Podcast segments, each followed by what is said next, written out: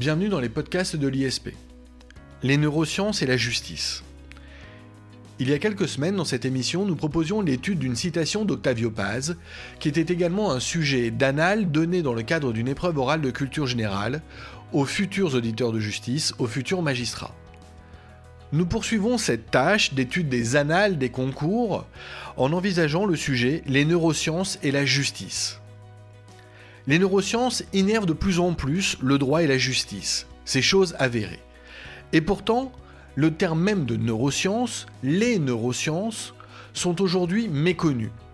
On ne sait quelle est la place que les neurosciences ont dans la justice et on ne sait si cette place est bonne ou mauvaise chose. Afin de nous éclairer, nous recevons Philippe Mazet, professeur de culture générale. Philippe Mazet, bonjour. Bonjour Jacob Bérébi. Alors Philippe Mazet, peut-on tout simplement commencer par cerner le sujet? Euh, Imaginez-moi profane, je le suis d'ailleurs, est-ce que vous pouvez nous dire ce que sont les neurosciences et ce que ne sont pas les neurosciences? Oui, alors ça c'est une bonne question pour commencer. Euh, les neurosciences sont les sciences des neurones. Voilà. Donc déjà, il y a un glissement sémantique. Euh, il y a une discipline médicale ancienne, une spécialité qui s'appelle la neurologie, qui elle est en charge plutôt des nerfs, du système nerveux. Je vous rappelle qu'un neurologue euh, célèbre, c'est par exemple Sigmund Freud. Freud est un neurologue. Euh, on a découvert au XXe siècle l'importance dans le fonctionnement cognitif, donc dans le cerveau, des neurones. Et donc, les neurosciences sont la science des neurones et non pas la science des nerfs comme la neurologie. C'est pas un détail. Hein. Euh, voilà, ça veut dire qu'on se concentre sur les neurones. Alors, est-ce que j'ai tort lorsque je pense à neurosciences de penser peut-être à quelque chose qui touche, euh, on va dire, euh, la science-fiction, l'intelligence artificielle, etc. Alors, c'est hors sujet en fait. Non, on est un peu comme sur ce tableau de, la chapelle Sixtine où le doigt de, l'homme se rapproche du doigt de Dieu sans complètement se, être en contact. D'un côté, il y a ce qui se passe du côté des machines, ça c'est l'intelligence artificielle, et de l'autre, il y a ce qui se passe du côté de l'homme. Ça, c'est les neurosciences. Le, risque, c'est que ça se rejoigne, parce que ça, on converge à grande vitesse des deux côtés. Là, on est du côté humain. Donc, il est question, donc, les neurosciences, c'est skio, la science, l'étude, la connaissance, de la connaissance des fonctionnements des neurones, dont on s'est aperçu que ces petites choses jouaient un rôle très important dans le processus cognitif, c'est-à-dire dans l'intelligence, on va dire, humaine. D'accord. Donc on va rester dans cette conception qui est plutôt stricte. Euh, on va donc, maintenant que l'on a cerné le terme neurosciences et que l'on l'a circonscrit à cette idée de fonctionnement cognitif et électrique finalement cérébral, on va euh, se poser la question de savoir finalement en quoi les neurosciences peuvent eh intervenir dans le processus judiciaire, en quoi les neurosciences peuvent-elles servir la justice? Je reviens un tout petit peu en arrière, excusez-moi. Il y a un livre important de Philippe Changeux des années 80 qui s'appelait L'homme neuronal.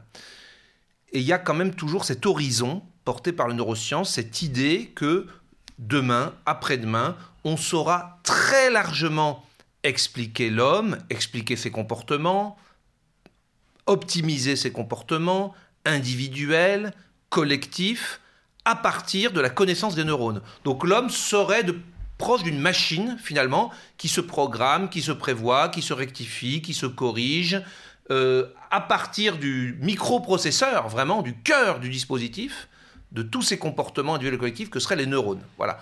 Donc c'est encore loin. Il y a d'autres évolutions technologiques qui sont plus proches de nous. Hein. L'Internet, c'est tous les jours. L'intelligence artificielle, c'est déjà tangible. Là, c'est encore loin comme perspective, mais ça existe. Alors, maintenant, on n'est plus dans la perspective. Votre question, elle est sur l'aujourd'hui.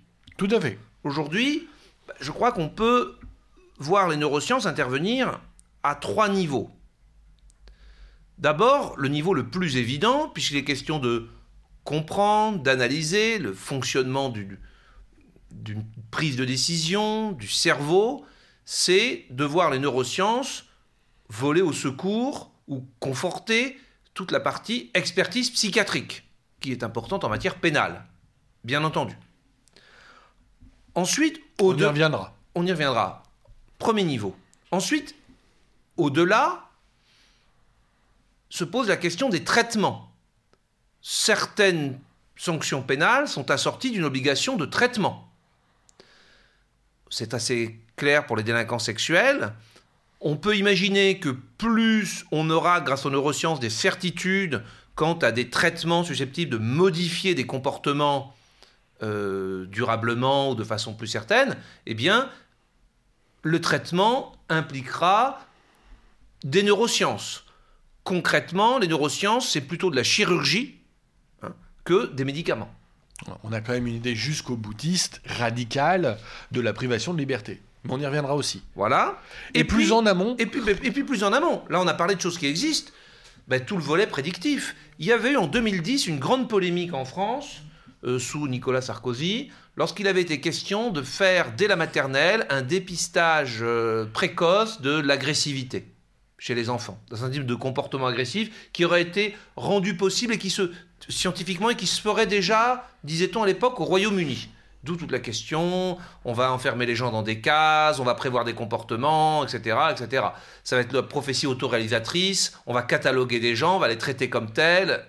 Voilà. Et donc, ben, si les neurosciences permettent de mieux comprendre, de mieux prévoir, euh, de mieux prédire des comportements individuels et collectifs, se posera euh, évidemment la question de Minority Report. Alors ça c'est la science-fiction, et puis on peut, y, on peut y voir une idée de société en général, mais si l'on reste sur le terrain euh, strictement pénal, si on reste sur le terrain euh, finalement de la justice pénale au sens de la détermination de la culpabilité, on voit que les neurosciences ont déjà un impact considérable aujourd'hui. Euh, il faut peut-être rappeler à nos auditeurs qu'une loi du 7 juillet 2011 autorise d'ores et déjà eh bien, euh, l'utilisation de l'imagerie cérébrale euh, dans le cadre d'expertise judiciaire. Les neurosciences ont déjà un impact immédiat sur la culpabilité, puisque eh bien, on a pu déjà déterminer euh, à plusieurs reprises par des mécaniques de comparaison et d'analogie que euh, l'imagerie cérébrale de euh, deux euh, prévenus accusés des mêmes faits à des moments, voire à des époques différentes, dans des pays différents, pourtant pouvaient se ressembler. Leur imagerie cérébrale pouvait être identique. Comme on a aussi déterminé avec évidence que certains comportements de l'homme ont une résonance cérébrale, une neuroimagerie qui est proche de celle de l'animal, dans, une occurrence absolument identique. On pense euh, évidemment à la nourriture, le besoin euh, de l'homme de se nourrir était extrêmement proche, pardon, est extrêmement proche du besoin du singe de se nourrir, du besoin du chien de se nourrir, etc. Rapporter euh, tout cela à la justice pénale, on peut se poser des questions sur la culpabilité. On peut se poser des questions de deux ordres. Alors le premier ordre, peut-être, euh, on va l'évacuer rapidement, si vous me permettez. Je vous interrogerai, Philippe Mazet, sur le deuxième. Le premier ordre, euh, qui est pourtant important, c'est la question de la preuve on peut se dire que euh, aujourd'hui les neurosciences vont euh, intervenir à titre probatoire comme un élément absolument déterminant dans la justice pénale et ça sera d'autant plus vrai à l'avenir. On sait que la science euh, a une importance considérable sur la preuve et d'ailleurs on parle ici de la justice pénale mais on parle de la science biologique aussi en matière de filiation, etc. La science a pris une importance considérable. On dit que la vérité scientifique est presque la vérité parfaite. Mmh. Et on parle de la justice d'ADN ou encore de la justice des empreintes génétiques pour dire que la preuve pénale a un caractère absolument euh, certain les neurosciences demain pourront peut-être effectivement participer de ce système de preuve, ce système de preuve finalement de la culpabilité d'un individu. Mais sur la preuve simplement, euh, il y a toujours ce vieux rêve euh, depuis le, bûcher, hein, euh, depuis les ordalies antiques ou médiévales, d'avoir un détecteur de mensonges. Tout qui soit fiable. À partir du moment où il y a, par exemple, sur l'alimentation, des zones qui s'allument à l'imagerie médicale ou dans tel neurone qui soit indépendamment de la volonté et qu'on ne puisse pas se convaincre de faire comme si qu'on ne puisse pas tricher, si demain euh, les neuroscientifiques mettent au point des détecteurs de mensonges quasi infaillibles, eh bien là, euh, en matière de preuves, on verra arriver les neurosciences en grande pompe, par exemple. Tout à fait, Philippe Mais ce qui peut-être euh, intéressera le plus nos auditeurs, c'est ce deuxième ordre d'idées, cette deuxième pénétration des neurosciences dans la notion même de culpabilité ou de responsabilité pénale. Euh, c'est ce paradoxe. Peut-être que les neurosciences vont pouvoir nous permettre de déterminer avec exactitude qui euh, est le responsable et qui est le coupable, tout en démontrant qu'il n'est peut-être pas coupable et responsable. Les neurosciences interpellent sur un sujet peut-être plus général encore euh, que la culpabilité, c'est la question du déterminisme ou du libre arbitre. Oui, euh, le modèle des neurosciences, hein, c'est la machine quand même, c'est euh, la cybernétique, c'est-à-dire la programmation. On parle de programmation euh, neurologique, de programmation des, des sillons neuronaux. C'est les prédispositions à la délinquance. De déprogrammation, etc. Et d'où l'idée qu'une fois que le programme a été mis en place, en quelque sorte, imprimé, hein, que les sillons neuronaux ont été creusés d'une certaine façon, pour parler euh, dans le langage des neurosciences, eh bien, ben, logiquement, ou le plus probablement, l'individu aura tendance à se conformer au programme. Et donc, effectivement, est-il encore libre? Euh, Où est la place pour le libre arbitre? Dans tout cela euh, Il faut rappeler que il y a un triptyque de qualification de l'infraction. L'élément légal, l'élément matériel et l'élément moral sont trois critères cumulatifs de la caractérisation de l'infraction. L'élément moral, c'est la conscientisation de l'infraction, c'est même le, la capacité de discernement. Si les neurosciences démontrent que l'on a agi en raison de prédisposition, si on est destiné à agir ainsi, il n'y a plus de libre arbitre, la conscientisation, elle n'est plus que objective, on devient spectateur de son propre comportement, et en aucun cas on a agi avec liberté. Finalement, la preuve de la culpabilité est aussi la preuve de l'irresponsabilité. Le but, euh, là c'est une question métaphysique qui est posée, est-ce que euh, avec les neurosciences, avec la science en général, on va pas finalement ramener l'homme, enfin, avoir une compréhension rationnelle de l'homme telle qu'il ne sera plus qu'une machine, finalement. Et donc toutes les idées de libre arbitre ne seront que le nom de ce qui a été pendant des millénaires notre ignorance. Voilà, mais qu'en fait, il n'y a aucun mystère, il n'y a aucun choix, il n'y a que des déterminismes. Mais ces déterminismes, alors c'est un débat ancien qui affecte la justice, mais ça date pas des neurosciences.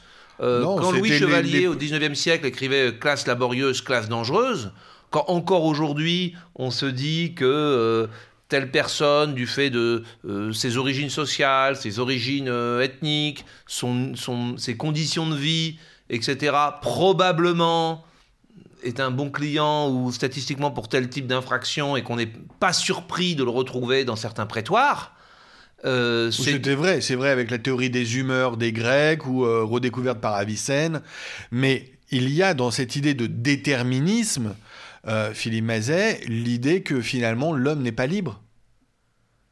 Et si c'est éprouvé par les neurosciences? Alors, on peut avoir ce débat métaphysique et il est important de l'avoir, mais je, rappelle, je mettrai deux limites. D'abord, le type de déterminisme, il y en a d'autres classe laborieuse, classe dangereuse. Hein. Il peut être économique, social, ethnique, etc. Et d'une. Deux, pour ce qui est des neurosciences, justement, il y a une plasticité du système neuronal. Les neurones, ça se programme, ça se déprogramme, ça se reprogramme. Ce n'est pas le fait, euh, euh, comme au XIXe siècle, on le faisait aussi avec la phrénologie, de dire un type, un type qui a tel crâne, tel volume crânien, tel, tel, tel, tel euh, système euh, lymphatique ou hormonal va plutôt être comme ceci ou comme cela. Et là, ça touche vraiment la physiologie, c'est-à-dire des éléments euh, intangibles du corps. Justement, les neurones, ce sont des éléments qui sont assez plastiques, finalement. Donc, c'est plutôt pas les neurosciences qui vont amener un déterminisme absolu. D'accord. C'est comme l'intelligence, elle ne se fait pas nécessairement de manière innée, elle se fait aussi par l'environnement et l'éducation. Et il y a un, oui, il y a un déplacement aujourd'hui qui est assez sensible dans la société à travers tout ce qui est développement personnel, pensée positive, méditation. Cette idée que la une des responsabilités de l'individu postmoderne, c'est de bien se programmer lui-même. Alors, Philippe Mazet, je nous ai amené peut-être un peu loin du sujet qui était les neurosciences et la justice.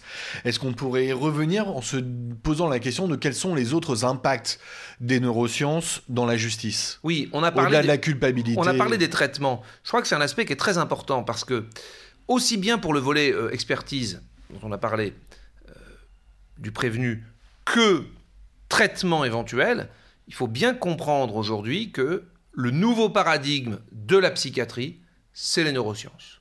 Aujourd'hui, est-ce que les jeunes qui, qui prennent l'internat, qui choisissent une carrière de psychiatre, vont assez naturellement devenir psychanalystes à côté, comme ça a été beaucoup la mode dans les années 70-80 Non. Les thérapies, euh, les psychothérapies n'ont plus du tout la mode, sont plus du tout la mode dans la psychiatrie. Les médicaments, on en revient. Il y a eu, il y a eu les électrochocs, hein, les médicaments, la thérapie- les thérapies par la parole. Ben, Aujourd'hui, le nouveau paradigme dominant dans la psychiatrie française et occidentale, c'est les neurosciences. Et c'est-à-dire que l'idée que demain, le psychiatre euh, opérera ou prescrira des opérations à des neurochirurgiens. Euh, en gros, on ira réparer, reprogrammer les neurones. Tout est centré Et sur le les lien avec la justice? Comment Et le lien avec ben, la ça veut dire que les, les traitements, ça sera peut-être de plus en plus des opérations de castration chimique, de rectification de sillons neuronaux, d'exercices imposés, d'injection de telles substances qui stimulent tel type de neurones, etc., avec contrôle ensuite par imagerie médicale pour voir si euh, le, les sillons se rectifient bien. Et tant que la personne n'aura pas atteint un certain niveau de, de rectification de son programme neuronal, eh ben, elle, elle sera toujours sous, sous astreinte ou sous C'est pas parce qu'on en aura la capacité scientifique et médicale que ça sera un choix effectif de société. Ça va poser des questions d'ordre moral, d'ordre éthique. Regardez ce qui se fait aujourd'hui pour les délinquants sexuels. Euh, la possibilité pour eux de choisir, c'est c'est un choix, hein, la castration chimique. Et, de- et demain, pour les délinquants sexuels, pour les gens qui ont agi sous le coup d'addiction euh, chronique, hein, alcool, drogue, etc., euh, sans, sans doute qu'il y aura un- des traitements beaucoup plus intrusifs, beaucoup plus physiques, chirurgicaux, euh, qui entreront dans le programme neuronal et qui vont trifouiller le moteur pour le rectifier. Pour l'instant, regardez, pour les délinquants sexuels, ce n'est qu'une proposition. Ce n'est qu'une proposition. Euh, et ça, c'est plutôt le sens de l'histoire, quand même, que d'être de plus en plus respectueux du corps humain, ne même que pour les enfants, euh, ça n'a aucun sujet, mais nés intersexes. Euh, avant, les opérations étaient de fait imposées par le corps médical. Aujourd'hui, on sait qu'il y a un beaucoup plus grand respect d'une liberté, de la famille, voire de, l'enfant lui-même. hein. Donc, il faut mettre un garde-fou. Ça va rester, ça doit rester optionnel, facultatif. Néanmoins, ce vers quoi on va, c'est la capacité quand même à aller euh, bricoler les neurones et à rectifier un certain nombre de programmes qui dysfonctionnent. Philippe Mazet, merci. On voit donc que les neurosciences ont un impact sur la justice, comme vous l'avez dit, à un triple niveau, en amont de l'intervention judiciaire, pendant l'intervention judiciaire et en résultat de l'intervention judiciaire.